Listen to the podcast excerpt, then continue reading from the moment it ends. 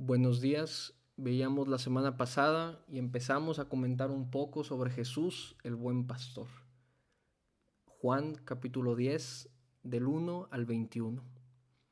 Y en esta segunda parte hay que continuar en este, en este espíritu de, de oración, de encuentro, cuyo fin, como siempre, es conocer mejor a Cristo.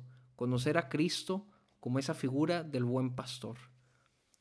La semana pasada comentamos un poco que, que el portero reconoce a Cristo y le abre la puerta. Y, decíamos que, que ese reconocer a Cristo y abrirle la puerta es la puerta de nuestro corazón. Segundo, que las ovejas conocen su voz, conocen, identifican su voz a través de la oración, de las buenas obras y demás. Y tercero, que Jesús llama a cada oveja por su nombre. Sigamos meditando y continuando a Jesús, buen pastor.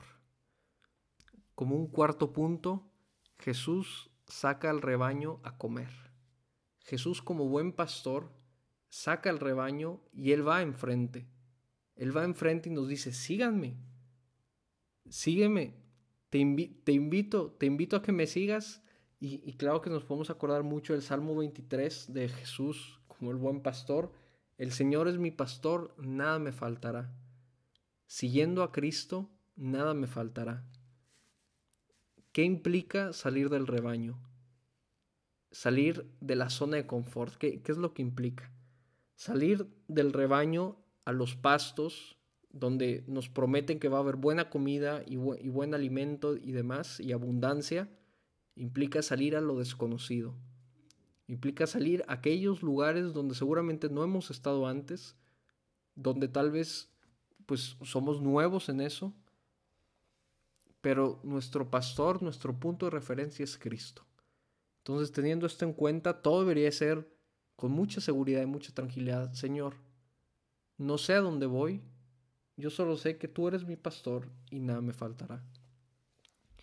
Y, y, es, en y es en, este, en esta dinámica donde todas las decisiones en la vida, todos los momentos difíciles, de todos los momentos donde parece que se apagó la, luz de, de, nuestra vida, cobran sentido. Porque ese seguir a Cristo, sacar al rebaño y llevarles a comer, implica mucha confianza en Cristo. El Señor es mi pastor, nada me faltará. Cristo da su vida por las ovejas. Y creo que esto sería suficientemente decir eso y, acabar por lo fuerte que es. Cristo da su vida por las ovejas. Cristo no se conforma con llevarnos a verdes praderas, como también decía el Salmo 23, no se conforma con, con, estar con nosotros, con conocernos, con, con conocernos por nuestro nombre de manera individual, no se conforma con entrar en nuestras vidas, sino que da su vida por nosotros. ¿Y por qué? ¿Por qué da su vida por nosotros? Porque nos ama con un amor que no nos podemos imaginar.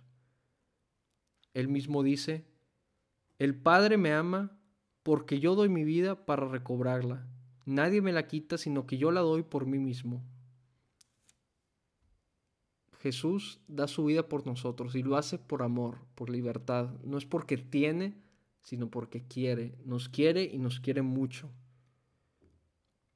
Quedemos con estos cinco puntos, los tres de, de, la semana pasada y los dos de hoy, y démosle vueltas en nuestro corazón. Señor, tú eres el buen pastor.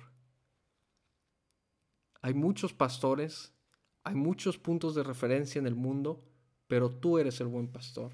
Y al seguirte a ti, puedo cantar con el salmo del rey David, el Señor es mi pastor, nada me faltará.